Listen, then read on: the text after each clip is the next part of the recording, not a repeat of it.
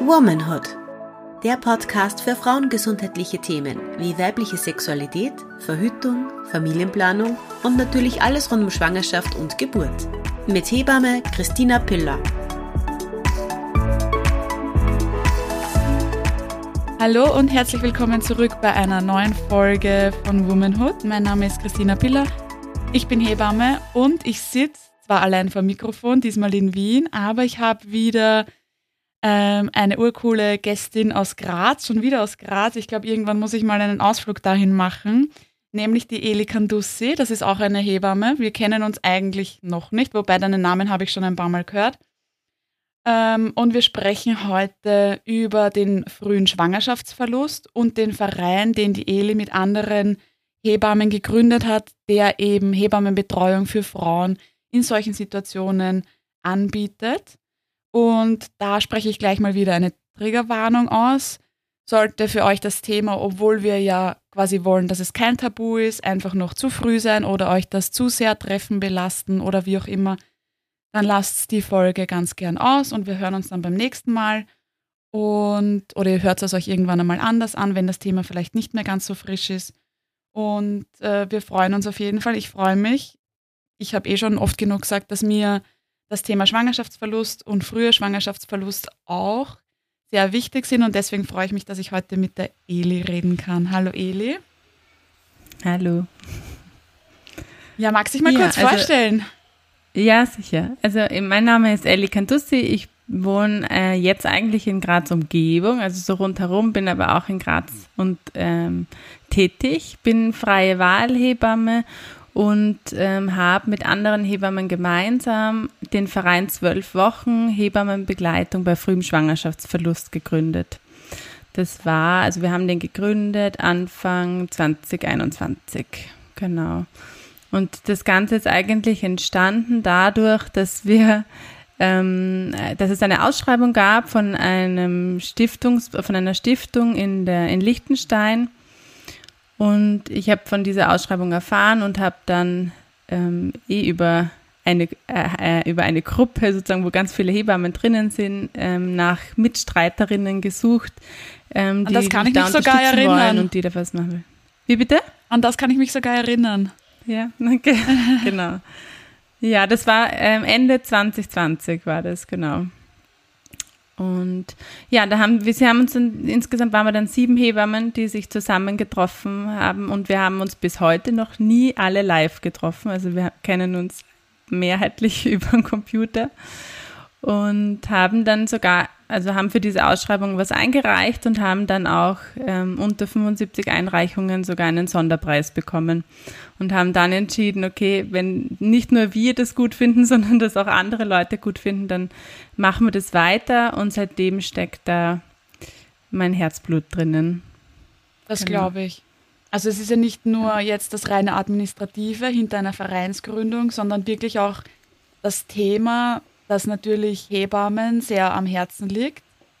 Vor allem, ich glaube bei Hebammen, dass dieses Teilen von privat und persönlich, also privat persönlich beziehungsweise beruflich ist so schwer, weil man ja mhm. eben als Frau auch das Risiko oder die Wahrscheinlichkeit hat, einen frühen Schwangerschaftsverlust zu erleiden, sage ich jetzt mal, oder durchzumachen. Und auf der anderen Seite natürlich professionell. Ich habe erst vor kurzem, vor ein paar Wochen, ähm, eine Anfrage bekommen von einer Frau, die ich vor ein paar Jahren beim ersten Kind nachbetreut habe, die genau jetzt in dieser Situation ist. Die hat mich, also ich mhm. bin vom Nachtdienst nach Hause, wollte eigentlich gerade schlafen gehen, habe mein Handy noch nicht auf lautlos gestellt gehabt und habe dann abgehoben, obwohl ich eh schon total fertig war. Und das war dann wirklich ein fast zweistündiges Gespräch, nur, also nur unter Anführungsstrichen, mal sie aufzufangen bzw. zu eruieren, wo sie gerade steht, was sie braucht, wie ich ihr helfen kann, weil sie das eben am Tag davor erst erfahren hat. Und auf der einen Seite habe ich mir mhm. gedacht, hey, voll die Ehre, dass sie da wieder an mich denkt, weil ich habe sie in einem ganz anderen Setting, in einem Happy Setting mit einem gesunden Kind betreut. Also ich habe mich wirklich gefreut, auch unter Anführungsstrichen, dass sie mir da auch dieses Vertrauen entgegenbringt. Und auf der anderen Seite war ich ein bisschen überfordert kurz. Da, hat, da war ihr gerade so in der Aufbauphase auch. Und mhm. eben der Verein Nabinadi den hat es auch schon gegeben, aber auch eher so am Anfang. Und war dann kurz so, okay, was, was sage ich jetzt auf der einen Seite für Anlaufstellen, wo sie wirklich ähm, sich hinwenden kann? Welche praktischen Tipps sage ich ihr? Und da habe ich mich dann auch kurz mal versucht zu erinnern, wie was wann, weil ich an der Klinik habe einen ganz anderen Zugang. Bei uns ist ja zum Beispiel so, dass die ersten zwölf Wochen gar keine Hebammenbetreuung bekommen. Die werden gynäkologisch ja. betreut. Die sehen keine ja. Hebamme. Und das ist insofern realistisch, weil wir natürlich nicht die Kapazitäten hätten mit, mit so vielen Geburten, die wir halt einfach haben. Ähm, und natürlich dann auch mit den ganzen frühen Schwangerschaften, also ab der 12 plus irgendwas, die dann natürlich eine Hebammenbetreuung. Aber ich denke mir dann halt, wenn das 11 plus 3 ist, dann braucht die vielleicht genauso viel oder genauso wenig mhm. oder ähnlich viel wie eine, die 12 plus 4 ist. Und das ja. macht halt irgendwo, ich weiß schon, irgendwo muss man einfach eine Grenze ziehen, aber das macht halt so einen großen Unterschied aus. Wir haben auch letztes Mal an der Klinik eine Frau betreut, in 13 irgendwas, die hat eben schon mehrere Aborte in ihrer Geschichte gehabt, in ihrer Anamnese. Und die hat gesagt, beim letzten Mal war es leider nicht so. Und sie hat sich so gefreut und sie hat sich so gut betreut gefühlt. Und sie war so glücklich in der Situation ob der Betreuung. Und das hat mir dann urleid dann, weil davor waren die Schwangerschaftsverluste halt leider in 10 plus oder 11 plus und sie hat das nicht bekommen. Und das fand ich dann mhm. eben so unfair. Ja. Und deswegen ist halt so super, dass es jetzt eben ein Verein wie euren gibt. Genau, also das ist ja auch immer auch unser Anliegen. Das ist, uns ist klar, dass in den Kliniken, eben die meisten Kliniken kommen ja hinten und vorne schon mit den unter Anführungsstrichen reifgeborenen Kindern oder den Geburten der reifgeborenen Kinder, die sind ja schon vollkommen ausgelastet. Ja. Deswegen braucht es halt da irgendeinen Ausgleich beziehungsweise irgendeine andere Struktur, die eben diese Frauen mit dieser frühen Schwangerschaft einfach auffangen können. Und ähm, ich habe das ganz schön gefunden, die Franziska Maurer kennst du, glaube ich, eh auch. Bei der habe ich die Fortbildung die, gemacht. Dann immer sagt, die Fürsorge beginnt ja, sobald man weiß, dass man schwanger ist. Fangt die Fürsorge für dieses Kind zu wachsen an. Und wenn ich da acht Wochen schon schwanger bin mit diesem Kind, dann habe ich schon acht Wochen, in denen meine Fürsorge natürlich unterschiedlich groß ist, je nachdem, wie, was ich für ein Mensch bin. Ja, also das ist natürlich auch von Frau zu Frau, von Familie zu Familie unterschiedlich. Aber ähm, diese Fürsorge ist da und das heißt, dass die ist auch nicht weg, sobald das Kind geboren ist oder sobald die, die Curettage war oder so. Ja, also das ist was, was einfach auch nicht nur davor ähm, Information braucht, was sind überhaupt meine Möglichkeiten, sondern auch dann danach Begleitung braucht und, und wenn es Reden ist, ja, also Reden ist ja auch ein, ein, ein großer Teil unserer Hebammenarbeit, zuhören und, und reden und und schauen, wie kann die Frau wieder in ihr, in ihr Vertrauen zu sich selber kommen. Ähm, weil, also früher Schwangerschaftsverlust ist, hat ja ganz oft auch was mit, mit Schuldgefühlen zu tun. Immer, wer war ich da jetzt schuld? Habe ich irgendwas gemacht, dass das nicht funktioniert hat? Ja. Und eben, weil du die Franziska Maurer ähm, angesprochen hast, bei der habe ich auch eine Fortbildung gemacht. Wahnsinn, war mega cool.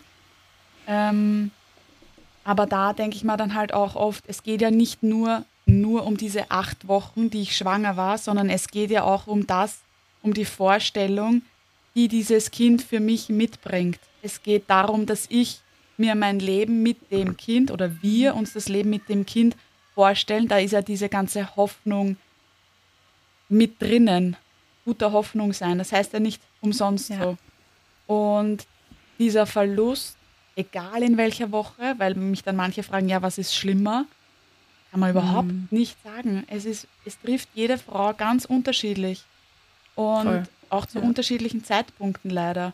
Aber ja. oftmals ist es dann eben so, dass sich, habe ich das Gefühl in meiner Arbeit, dass sich die Frauen die Gefühle fürs Kind versuchen wegzurationalisieren. Oder zum Beispiel Frauen, die schon mehrere Schwangerschaftsverluste erlitten haben, die dann sagen, mhm. ja, ich habe versucht, da keine Bindung aufzubauen, weil ich hatte eben schon zwei, drei und ja. ähm, ich wollte eben, dass ich mich nicht zu so sehr an das Kind binde und mich darauf freue, weil was, wenn es dann wieder nicht klappt? Und das tut mir ja, jedes Mal so leid. Ja. Das hat man ja voll oft auch bei Frauen, die weiterhin schwanger sind, also die weitergehen in der Schwangerschaft, dass man immer dieses zwölf Wochen warten, bis man überhaupt einmal jemandem sagt, dass man schwanger ist und so. Also das ist ja so, schon so ein bisschen was, was so dieses Dam Damoklesschwert sozusagen der Fehlgeburt äh, ist immer so ein bisschen äh, schwing, schwingt so über allen so und das hat schon was ja, also natürlich, man muss dann wenn wir, also wenn wir in unserer Gesellschaft an den Punkt kommen würden, dass wir offener über Fehlgeburten oder Schwangerschaftsverlust an sich reden könnten, dann könnten Frauen auch viel früher in ihrer Schwangerschaft schon in die Freude gehen und könnten, oder in die Freude, aber in, einfach in eine Sicherheit gehen, dass sie sagen, okay, das ist mein Kind, egal wie lange, aber wenn ich das haben, wenn ich es haben will, dann ist es mein Kind und dann, ähm, dann ist es auch in der siebten, achten, neunten, wie auch immer, wievielten Woche einfach schon mein Kind. Und ähm, dann darf ich auch, wenn es dann geht, sozusagen einfach auch darum trauern und krieg dafür auch, habe dafür auch einen Rahmen, weil der ist ja auch so gut wie nicht verfügbar bei uns, ja. Also es, also ja, du kannst nachher in den Krankenstand gehen, aber es ist ja, es ist immer die, die Frage, warum geht man in den Krankenstand? Und also das ist immer so, so allem, wie lange. geredet und so. Wie lange, genau. genau. Ja, ja, es ist nicht gut ja. geregelt, vor allem nicht bedürfnisorientiert ja. geregelt. Genau. genau. Ähm, wirklich schwer. Und vor allem, ich, ich sage dann ganz oft zu den Frauen, die ich schon wirklich früh beginne zu betreuen, dass sagt es den Leuten, die ihr auch brauchen würdet, wenn es so wäre. Genau. Weil ja. Das, das Problem, vor dem die Frauen dann stehen würden, wäre, dass ich es vielleicht meiner Schwiegermutter noch gar nicht gesagt habe und dann komme ich mit zwei Nachrichten auf einmal. Dann komme ich mit, ich war schwanger und hab, die Schwangerschaft hat sich, nicht, hat sich nicht ja. erfolgreich durchgesetzt. Ja. Und ich glaube, das ist noch ein ganz großer ähm, Entwicklungsprozess auch in Österreich, der sich, der noch nicht begonnen hat, habe ich das Gefühl. Weil eben so wie du sagst, die, die meisten Frauen warten diese, diese magischen zwölf Wochen ab. Und diese zwölf Wochen, die kosten mir dann auch viel Zeit, weil zum Beispiel, wenn ich mich erst nach zwölf Wochen bei einer Hebamme melde, dann sind die schon ausgebucht. Ja, voll. Ja, oder also zwölf Wochen sind ja auch fast, also es ist nicht ganz ein Drittel von der Schwangerschaft. Also es ist wirklich viel Zeit, ja. Also wo man, wo man wenig körperlich sieht, aber die Frauen spüren das ja ganz oft. Also da hat man ja auch die, die meiste Müdigkeit und die meiste, also und, und richtig viel Übelkeit und so, wenn das da ist. Ja, aber dann ist, das ist ja auch schon in der Zeit da. Das heißt, ich muss nicht nur die Schwangerschaft verstecken, sondern ich verstecke auch alles das, was da noch mitkommt da, dazu. Ja. Also das ist auch dieses, ich muss mich als Frau sozusagen, ja, ich muss mich als Teil einfach verstecken in diesen ersten Wochen sozusagen mit meinen Bedürfnissen. Ja. Und diejenigen, die die Frauen in dieser Zeit oftmals schon sehen, werden dann eben Gynäkologinnen und Gynäkologen, also Niedergelassene. Ja. Und da habe ich das Gefühl oder beziehungsweise habe gefeedback bekommen von den Frauen, dass da eher immer, oder immer kann man natürlich nicht sagen, so generalisiert, aber sehr häufig in Richtung Curettage und fertig informiert mhm. wird. Mhm. Also ganz selten, dass ich eine Frau habe, eben die, die vor ein paar Wochen bei mir angerufen ja. hat, die hat dann gesagt, sie möchte keine Curettage, sie möchte das mhm. abwarten. Und da habe ich ja. mir dann gedacht, ist eine sehr gute informierte Frau, die auch wirklich mit sehr viel ja. Eigenverantwortung eine Entscheidung für sich und ihren Körper trifft dass ja vielleicht, also diese Entscheidung wird dir ja nicht unbedingt leicht gemacht, wenn eine Gynäkologin oder ein Gynäkologe, dem der du vertraust, dir sagt, hey, tut mir voll leid, aber mach meine Curettage und dann ja. ist die Geschichte erledigt quasi. Ja, ja. Ja, ich glaube, da, also da gibt es, glaube ich, unterschiedliche Aspekte, die man, die man da sich anschauen muss, was, warum das so ist. Ja. Ich glaube, das ist einerseits deswegen so, weil weil Tod einfach so wenig Stellenwert hat in unserer Gesellschaft und deswegen auch so ein bisschen dieses Totschweigen eben da ist, beziehungsweise schauen wir, dass wir so schnell als möglich einen normalen Zustand wiederherstellen können. Ja, und das ist sozusagen in aller, in, in, im Kopf ist so, okay, wir machen eine Curettage, dann ist die Frau nicht mehr schwanger und dann ist alles wieder wie, wie zuvor. Ja, und dann kann sie wieder neu starten sozusagen. Dass das Ganze aber halt viel tiefer sitzt und damit eben viel mehr ähm, verbunden ist als mit diesem einfach nur körperlich ähm, wir machen Curettage und ist dieses Kind weg.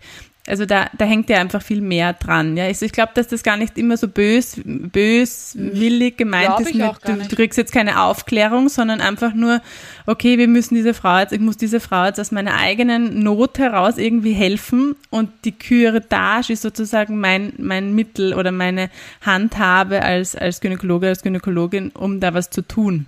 Ja. Deswegen glaube ich, ist das oft die, die, die Möglichkeit. Und das, das andere ist, ja, das, das ist auch was, was wir mit unserem Verein versuchen wollen, dass die Frauen überhaupt an ihre Informationen kommen.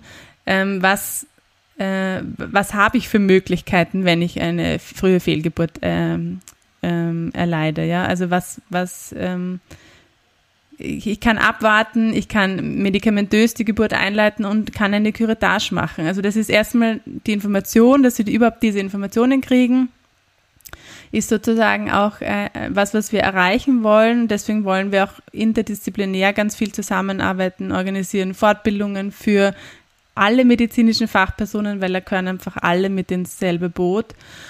Und ähm, dann ist aber auch noch einmal dieses dieses, ähm, was ja auch immer noch so vorherrschend ist, ist, dass da eine Notsituation besteht.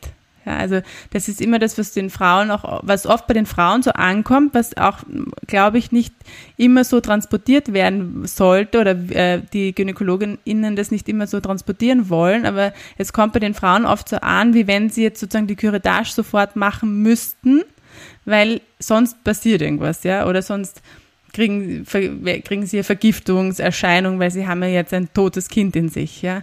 Also diese, dieses Ding ist, glaube ich, auch immer noch was, was so vorherrschend ist und dass man das einmal rauskriegt aus der Fachwelt sozusagen, dass bei einer normalen Fe frühen Fehlgeburt einfach keinerlei, also natürlich, man muss Anamnese machen, man muss schauen, wie geht's der Frau, ja, aber wenn den meisten Frauen geht's körperlich gut, ähm, und es besteht keine Notsituation. Und deswegen muss man auch nicht gleich irgendwie agieren und sagen, okay, wir machen in zwei Tagen die Curettage, sondern man kann theoretisch auch einfach mal abwarten und schauen, wie entwickelt sich das Ganze, wie geht's mir als Betroffene und ähm, in vier, fünf Tagen tut sich viel. Ja, also da tut sich viel in mir. Ich kann, ich kann nachdenken, ich kann ganz viel reden und genau in dieser Zeit brauchen die oder glauben wir als Verein einfach, dass die Frauen und die Familien in der Zeit Begleitung bräuchten, die es zurzeit einfach noch nicht gibt. Auf jeden Fall.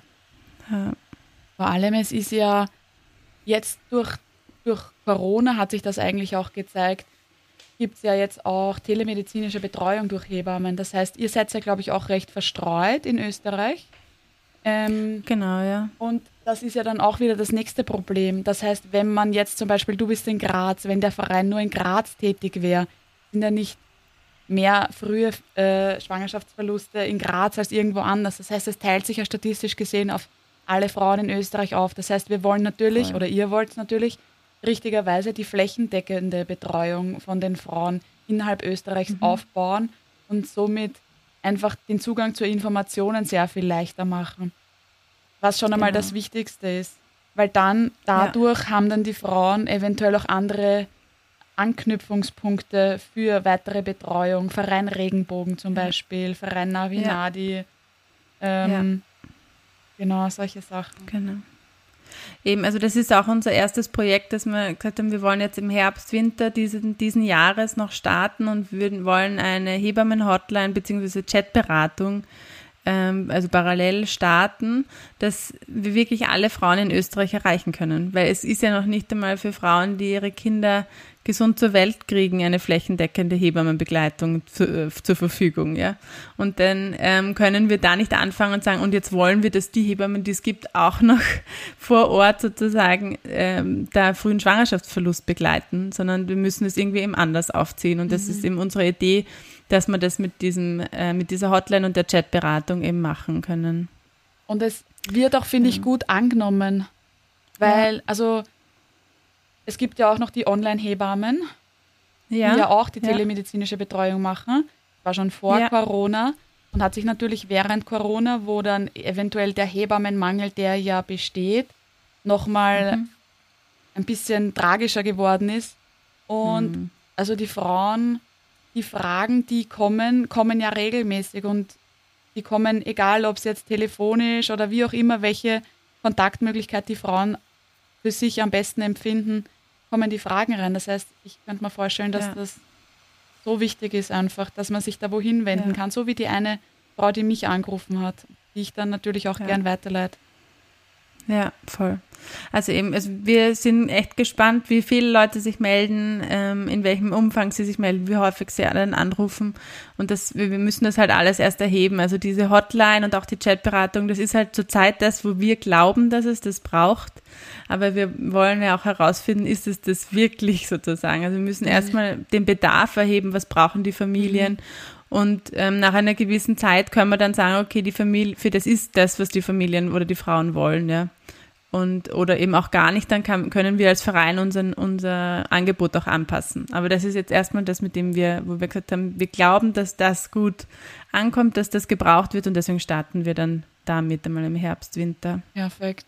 Genau. Und ich weiß nicht, also ich habe mich informiert vor unserem Gespräch auf Statistik Austria. Da gibt es die Zahlen von 2020. Ähm, und ich kenne natürlich nur klinikinterne Zahlen, die ich nicht sagen kann. Ähm, und es gibt 83 oder es gab 2020 83.603 Lebendgeborene und mhm. Totgeborene 317. Bei Totgeborenen reden wir ja von Kindern, die über 500 Gramm haben und genau. oder Lebenszeichen zeigen. 317. Genau. Das ja. heißt, das ist sehr wenig, ja. Ja. Aber von äh, Fehlgeburten, frühen Schwangerschaftsverlusten und Schwangerschaftsabbrüchen gibt es keine Zahlen aus Österreich. Wie kann Nein. das sein? Gute Frage. Das ist der nächste Punkt, den wir als Verein äh, bemängeln. Also es ist auch immer die Frage, okay, was machen wir, wenn das jetzt alles dokumentiert werden würde? Ja, wenn jeder Schwangerschaftsabbruch dokumentiert wird, jede frühe Fehlgeburt dokumentiert wird, ähm, was machen wir mit den Zahlen dann? Also das ist, da muss man dann schon auch mal schauen, nur Zahlen sammeln macht sicher keinen Sinn. Aber es würde für uns an sich mal Sinn machen, um zu wissen, wie viele Frauen betrifft es. Weil wenn es gar keine Zahlen gibt, ist es noch durch, also ist es noch weniger Platz in unserer Gesellschaft kriegen, als wenn wir äh, Zahlen haben, ja. Auch wenn die dann sicher, also die werden ja nie, sind ja nie vollständig, aber trotzdem, ähm, ja, braucht diese Datenerhebung und deswegen wollen wir auch alle Begleitungen, die wir machen, alle die Frauen, die bei uns anrufen, anonym dokumentieren, damit wir einfach mal so ein bisschen Aussage treffen können darüber, was ist die wahrscheinliche Anzahl an Schwangerschaftsabbrüchen und frühen Fehlgeburten in Österreich. Also bei Fehlgeburten allgemein rechnet man ja mit circa 20 Prozent. Mhm. Und das genau. ist extrem viel, wenn man rechnet, es gibt 83.000 Geburten, Lebendgeburten in Österreich. Ja. Und ja. dann gibt es natürlich noch eine riesige Dunkelziffer. Ja. Aber das, also Zahlen sammeln nur, das stimmt schon, da gebe ich dir recht. Das würde natürlich keinen Sinn machen. Aber ich finde, es würde Sinn machen, zu sehen, dass die 2000, wie viele Hebammen sind es? 2000 und ein paar? Ja, ich glaube, es sind jetzt knapp drei oder so, okay. aber ich glaube, glaub, knapp, knapp 3000 sind okay. wir, ja dass, dass das halt einfach, dass sich das ja schon bei 83.000 Lebendgeborenen nicht ausgehen kann. Ja. Und ja. dann zusätzlich ja. ist, ähm, kommen noch die Totgeborenen dazu und natürlich dann auch noch die, die Kleinen unter der zwölften Woche. Mhm. Mhm. Und da denke ich mal dann halt, das ist ja unfair den Frauen gegenüber, weil ich kann ja als Hebamme, Total. obwohl ich es wirklich, ich habe es wirklich lang versucht. Ich habe versucht zu kompensieren, die strukturellen Probleme, ich glaube, wie alle von uns. Und wir mhm. oder ich hatte dann viel zu viele Frauen und habe dann 70, 80 Stunden in der Woche gearbeitet. Und irgendwann habe ich mir dann ja. gedacht, ich kann, ich kann einfach nicht mehr. Ja. ja. Und ähm, dann kommen eben diese Frauen auch noch dazu, die mhm. sich gar nicht bewusst sind dessen, dass sie eine Hebammenbetreuung haben könnten, beziehungsweise rein versicherungstechnisch steht es ihnen ja eigentlich nicht zu. Ja, genau. Das ist das nächste Problem. Also das ist ja überhaupt das, das Wahl- und Kassenhebammensystem in Österreich ist ja sowieso schon einmal sehr separierend, was, was, was welche Frauen sozusagen Zugang zur Hebammenarbeit mhm. haben, außer einer Klinik, ja. Und ähm, dann ist habe ich als Frau, ähm, was jetzt Krankenkassenleistungen betrifft, zurzeit gar keinen Anspruch auf Hebammenbetreuung bevor mein Kind nicht 500 Gramm hat und oder Lebenszeichen bei der Geburt hat. Mhm. Das heißt, alles, was davor passiert, muss ich selber bezahlen. Und ähm, da kann man, finde ich, auch vom Gesundheitssystem und auch von Hebammen und anderen medizinischen Fachpersonen nicht verlangen als Staat Österreich, dass mehrheitlich Frauen wieder die Arbeit für Frauen sozusagen kostenlos übernehmen.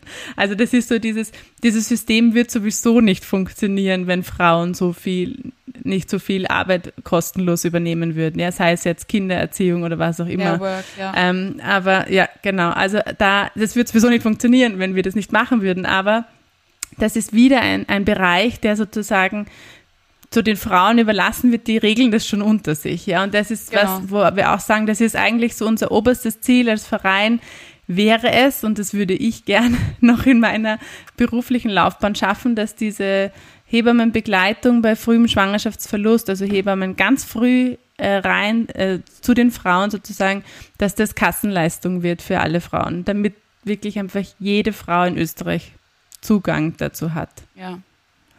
Was, was bei mir auch immer so ein großes Thema ist, ähm, ist, dass ich, ich bin in ein ganz normales Gymnasium gegangen, habe Biologie gehabt und ich glaube, es war sogar mal wer zur Aufklärung da, beziehungsweise hat das auch die Biologielehrerin gemacht. Und ich habe gelernt, Frösche zu sezieren. Nie wieder braucht. Ja. Aber ich habe nicht gelernt, dass, ja, also halt allgemein mal Menstruation oder irgendwas Gutes zu meinem ja. Körper Verhütung, Fortpflanzung. Ja, genau. Und noch weniger habe ich gelernt, dass ja. mein Risiko 20 Prozent ist, dass ich einen frühen Schwangerschaftsverlust erleben werde. Und da rede ich jetzt ja. nicht von Durchleiden oder, weil ich finde, ja. meine, meine Einstellung hat sich komplett geändert. Ich meine, vor der, ich finde, es gibt immer so ein Leben vor der Hebammenausbildung und danach und man ist irgendwie ein anderer Mensch danach und eine andere Frau und hat eine andere Einstellung. Aber wenn ich gewusst hätte von Anfang an, mit sagen wir 13, 14, 15, dass 20 Prozent sind, dann gehe ich ja damit viel realistischer um, weil wir haben ja alle Statistik gehabt und 20 Prozent ist ja viel. Das heißt, ja, wenn ich, wenn ich ja. zwei, drei Kinder habe, dann gibt es halt da wahrscheinlich nicht nur die zwei, drei Kinder in der Familie, die hier leben, sondern dann gibt es vielleicht ja. auch ein, zwei Kinder, die geboren wurden durch mich, aber nicht in der Familie mhm. sind. Und das ist eben mein großes genau. Problem. Wir haben eh vorher, bevor wir angefangen haben aufzunehmen, haben wir schon eigentlich viel zu viel äh, interessante Informationen besprochen. Ähm, und da finde ich halt auch einfach so wichtig, so früh wie möglich Informationen den Frauen zu geben, dass diese realistische Wahrscheinlichkeit besteht, dass sie das mal erleben werden, dass das aber ja. auch nicht, also ist natürlich für jeden anders, ich sage das jetzt einfach mal ja. so raus, es muss nicht der schlimmste Moment deines Lebens sein, wenn man Nein, davor schon nicht, informiert ist. Ja. Und das Und wenn man währenddessen so gut begleitet ist. Also, ja. ja genau. Ja. Und wenn man da währenddessen einfach auch weiß, okay, man, wenn man das erlebt, kann man sich dort und dorthin wenden und kriegt dann Begleitung und ist nicht alleine und ja. muss mit, seinen, mit all den wirren Gedanken und den Gefühlsauf und Ab ähm, da nicht alleine irgendwie durch, sondern kann da, kann da sich an Fachpersonen wenden. Und ich glaube, das wird viel schon, äh, vielen Frauen schon oder auch vielen Familien, also es geht ähm, eben zum Schwangerwerden können immer können dann auch zwei Leute dazu. Das heißt, da, da hängen ja auch die äh, Partner, Partnerinnen mit drinnen. Halt ja. Und auch die leiden, ja, auch die ähm, haben unterschiedlichste Gefühlswelten und dann, die können auch mit angeschaut. Die können ja auch mit dazu. Auf ja, jeden auch die Fall. verlieren ihre Vorstellung von diesem Kind. Ja, ja, voll.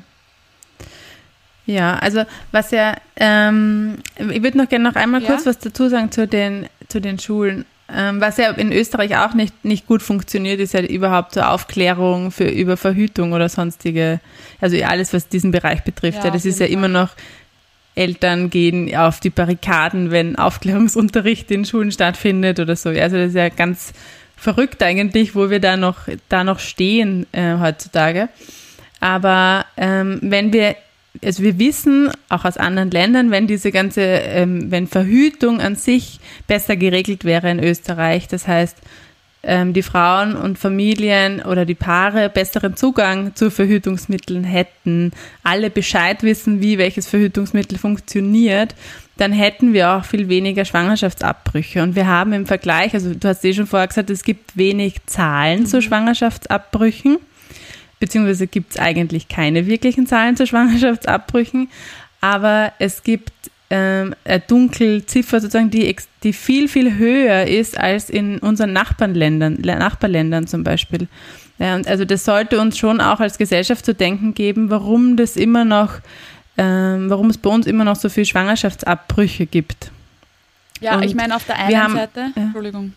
Ja, na bitte. Auf der einen Seite finde ich natürlich, dass Schwangerschaftsabbruch zu 100 Prozent zu Frauengesundheit ähm, dazugehört. Total. Eh klar. Ja. Ja. Ähm, ja. Aber ja, das sehe ich genauso. Und es ist natürlich, ja. es macht ja auch Sinn, wenn ich mit 16 das erste Mal aufgeklärt werde, verwendet ein Kondom oder habt keinen Sex und that's about it. Ja. Aber ja. Das, also es gibt ja auch Hebammen im Kindergarten, Hebammen in Volksschulen, Hebammen an Schulen, die da natürlich auch sehr oft versuchen, einen Großteil zu übernehmen. Und ich kann auch verstehen, mhm. dass nur weil man Biologielehrerin oder Lehrer ist, dass man quasi I didn't sign up for that, diese Mentalität hat. Ja. Aber ja. das ist ja das Nächste, dass, dass erwachsene Menschen nicht offen über ihre Sexualität sprechen können, wollen und schon gar nicht mit Jüngeren. Also ich bin auch recht ja. regelmäßig eine Zeit lang an Schulen gewesen und natürlich war es mir lieber mit Volksschulkindern, weil die stellen süße Fragen wie, muss man zweimal Sex haben, um Zwillinge zu bekommen. Und die im Gymnasium stellen sehr detaillierte Fragen zu meinem persönlichen Sexleben. Ja, dass das unangenehm sein kann, wenn man da nicht gefestigt ist in ja. der eigenen Persönlichkeit bzw. Sexualität. Ja. Aber ja. dass man das von Generation zu Generation dieses Tabu weitergibt und dadurch eben mhm. wirklich Generationen von Frauen schadet, weil ja. wenn eine Frau schwanger ist und das nicht sein will, hat sie natürlich die Möglichkeit, diese Schwangerschaft abzubrechen. Das ist ihr gutes Recht, das ist ihr Körper und ihr Uterus. Aber es müsste ja gar nicht so weit kommen, wenn sie vielleicht ja. die Information über Verhütung und den unterschiedlichsten Verhütungsmitteln, nicht nur mit 14 die Pille bekommen, ähm, mhm. rechtzeitig bekommen hätte und das auch wirklich für sich internalisiert hätte. Weil bei Verhütung geht es keinesfalls nur, unter Anführungsstrichen, um Schwangerschaft, um eine ungewollte Schwangerschaft, sondern da geht es um Geschlechtskrankheiten, die mich auch sehr lange begleiten werden auf diesem Weg. Ja, ja, voll. Eben, also das, äh, da ist sicher was, wo man, wo man immer wieder ansetzen muss und da, also dann einfach als Lehrer oder auch als Schule zu sagen, okay, da fühlen sich unsere Lehrer nicht wohl oder Lehrerinnen nicht wohl in diesem Bereich irgendwie was zu unterrichten. Okay, dann holen wir uns halt SexualpädagogInnen in die Schule, ja. Also dafür gibt's ja auch andere Berufsgruppen, die sich darauf spezialisiert ja. haben und die das eben dann auch ähm, als außenstehende Personen, die dann nicht noch weiterhin im, im Unterricht äh, Deutsch, Englisch oder Mathe unterrichten müssen, ja. dann in der Stunde davor über, über Sex reden müssen. Ja, also da, das kann ich schon verstehen, aber dann macht es halt auch keinen Sinn, das gar nicht stattfinden zu lassen, sondern wir müssen es dann halt auslagern an irgendwen anderen. Ja. ja. Und was Schwangerschaftsabbrüche betrifft, also wir haben wirklich unseren Verein eigentlich begonnen und haben uns eigentlich, wie wir gestartet haben, wirklich auf die frühen Fehlgeburten konzentriert und sind dann aber in unserer Recherche letztes Jahr immer darauf gestoßen, dass es eigentlich noch eine Gruppe an Frauen gibt, die einfach in Österreich voll durchs Gesundheitssystem mhm. durchfallen. Und zwar eben Frauen, die Schwangerschaftsabbrüche erleben. Und ähm, jetzt Frauen, die medizinisch indizierte Abbrüche erleben, also wo es, äh, da hast du mehr Erfahrung äh, äh, als ich jetzt, mhm. aber aber auch Frauen, die eben aus sozialer Indikation sagen, okay, die Schwangerschaft wollen sie nicht austragen oder sie wollen nicht schwanger sein und deswegen die Schwangerschaft abbrechen. Die Frauen haben einfach auch überhaupt keinen Zugang zu irgendeiner Art von Begleitung, geschweige denn davon, ja, es ist bei uns straffrei sozusagen, seine Schwangerschaft abzubrechen bis zu einer gewissen Schwangerschaftswoche. Ähm, aber es ist bei Weitem nicht sehr einfach und vor allem extrem kostenintensiv, eine sagen, Schwangerschaft abzubrechen in Österreich. Es ist ja, ja auch sehr teuer. Also ja. es, das, was man sich auch überlegen muss, was auch nochmal während Corona rauskommen ist, ist, dass das ja auch viel zu wenig Ärztinnen und Ärzte durchführen, vor allem in den Bundesländern. In der Hauptstadt hat man Voll. noch eher die Möglichkeit, ähm, rechtzeitig vielleicht auch noch einen Termin zu bekommen, dass man eben in dieser genau, Fristenlösung ja. bleibt.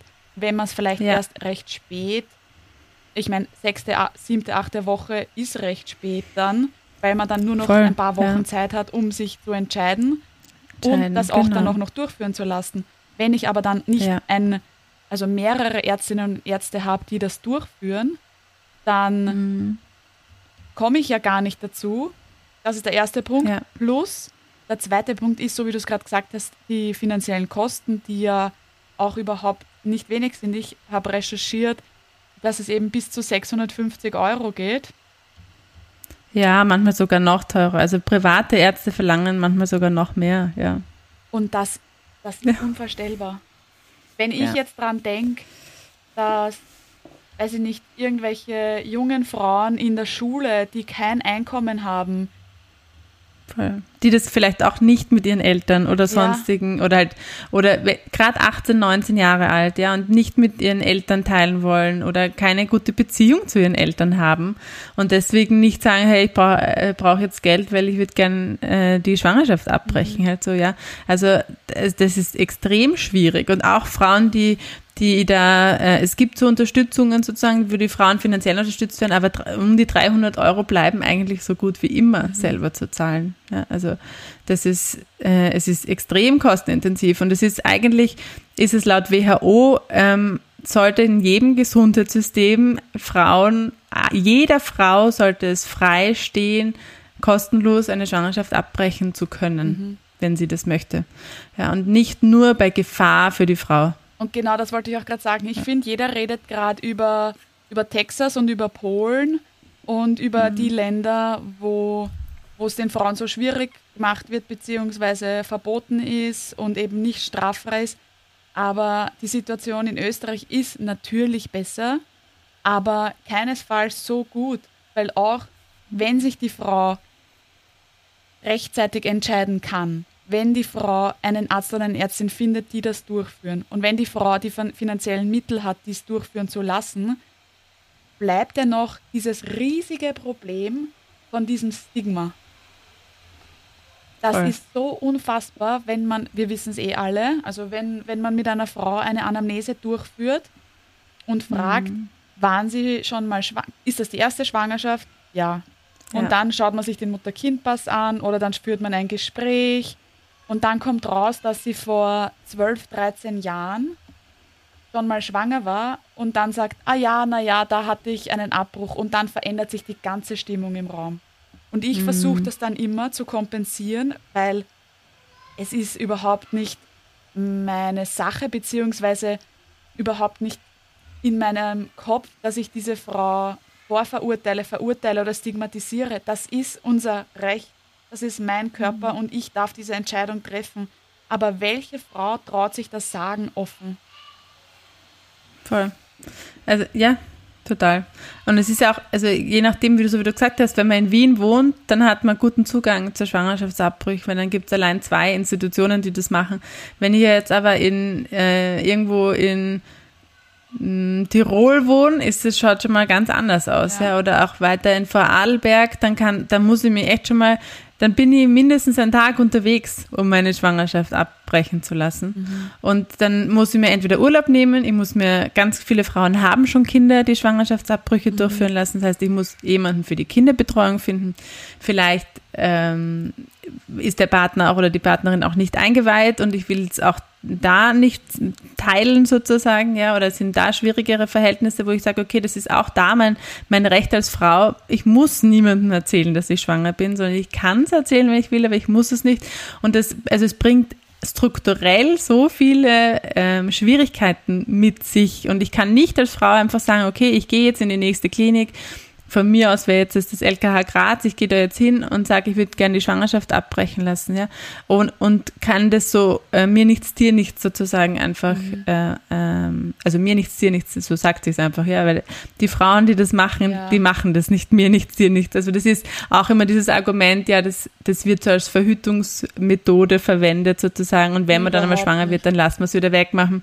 Also das ist auch aus der Erfahrung von den Ärzten und Ärztinnen, die Schwangerschaftsabbrüche begleiten und durchführen, das ist nicht, also das, das sind nicht die Frauen, die, also die Frauen machen das nicht so. Ja. Vor allem, wenn man das ist immer dieses Frau Argument, sitzt, aber, die vor 12, ja. 13 Jahren einen Schwangerschaftsabbruch hatte ja. und die jetzt vielleicht in einer neuen Beziehung oder wie auch immer jetzt schwanger ist mit einem Kind, das ein Wunschkind ist und man merkt, mhm. wie sich ihr Gesicht, ihre Laune, ihr, ihr ganzes Sein verändert, wenn dieses Thema aufkommt was aber zum Beispiel jetzt für uns okay. natürlich eine wichtige Information ist, weil eine Curettage mm. kann ein Risiko darstellen für eine nächste Schwangerschaft.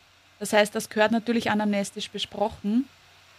Ja. Und diese, diese Verurteilung von sich selber, die die Frauen da durchmachen müssen, das ist ganz schrecklich. Mm. Und ich mhm. finde ich es einfach so schade, dass Themen, die Frauen betreffen, obwohl wir ja 50 Prozent der Weltbevölkerung sind, so stark tabuisiert werden können. Allein wenn ich zurückdenke, mhm. wenn man die Regel hatte in der Schule und ein OB geschmuggelt hat wie harte Drogen. Ja, ja. Voll. Weil einem das so unangenehm Und dann fällt es vielleicht einem runter ja, und dann versinkt man vor lauter Scham im Boden. Als hätte ich den Drogendeal meines ja. Lebens abgeschlossen, wirklich.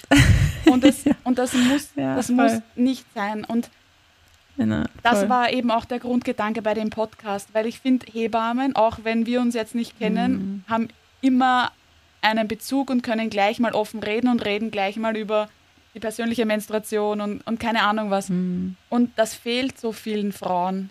Und ich habe das ja. Gefühl, dass ich in meinem Freundinnenkreis dann schon oft die Ansprechpartnerin bin. Und das freut mich auch extrem, wo, wo sich die Frauen denken, hey, die hat wahrscheinlich eh schon über viel ärgere Sachen geredet oder viel ärgere Sachen gesehen. Mhm. Da kann ich offen sein, da kann ich drüber reden. Mhm. Und ich finde es einfach so schade, dass ja. einem da als Frau so viel genommen wird, so viel von einem selber auch, dass man verheimlichen mhm, muss, egal ob das jetzt die Menstruation ist, die der Grund ist, dass wir überhaupt Leben schaffen können, oder ob das ist ein Schwangerschaftsabbruch, der mein gutes Recht ist. Und man, ja. man darf da nicht drüber reden. Oder eben dann die, die Kinder, die auf die Welt kommen und die leider nicht in der Familie leben. Und dieses Totschweigen ja, muss irgendwann ein Ende haben. Ja, voll. Ähm, deswegen glaube ich auch zum Beispiel, dass Hebammen halt so die, die perfekten Begleitpersonen sind für diese, für diese Phasen. Ja, also für diese Erlebnisse, die man da als Frau hat, eben weil diese weil äh, diese, weil nicht sicher nicht bei allen, aber weil einfach viel mehr Offenheit schon da ist, was weibliche Themen betrifft, mhm. äh, betrifft als in, den, in, in der Normalbevölkerung, sagen wir mal so. Ja, es gibt sicher auch noch ganz viele andere oder andere Gruppen, die sich auch viel damit beschäftigen, aber Hebammen sind sicher da die, die Fachpersonen dafür und deswegen ähm, gehört das sicher da auch in, in Hebammenhand sozusagen, beziehungsweise einfach in Zusammenarbeit mit Gynäkologinnen und Gynäkologen. Weil auch da ist ja auch immer die Zeitfrage, also wie lang haben die denn Zeit? Weil die Frauen kommen in der Frühschwangerschaft und kriegen dann bei Fehlgeburten eben die Diagnose, ja, das Herz schlägt nicht. Mhm. Und wie lange habe ich als Arzt oder Ärztin dann wirklich Zeit für dieses Paar oder für diese Frau,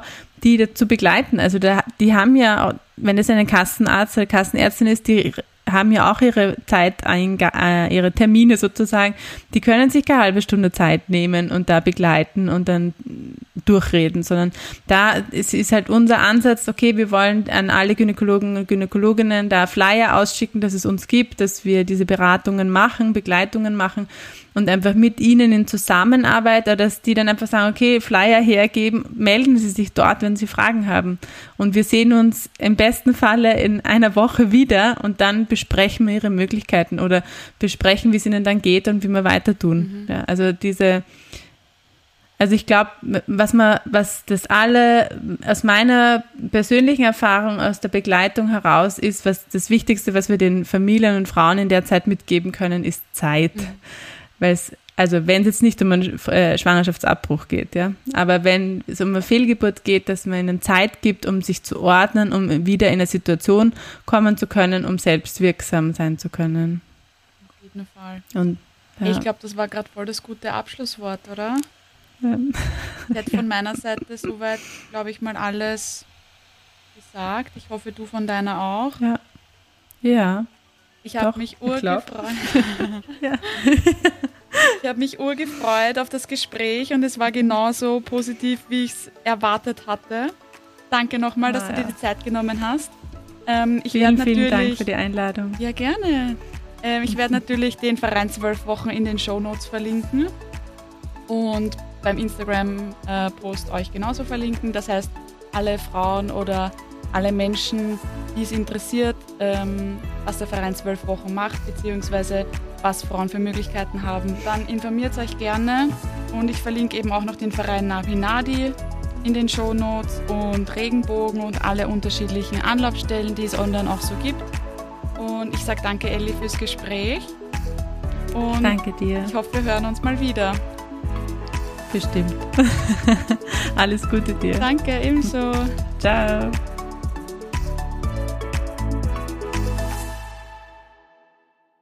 Dieser Podcast wurde produziert von WePoddit.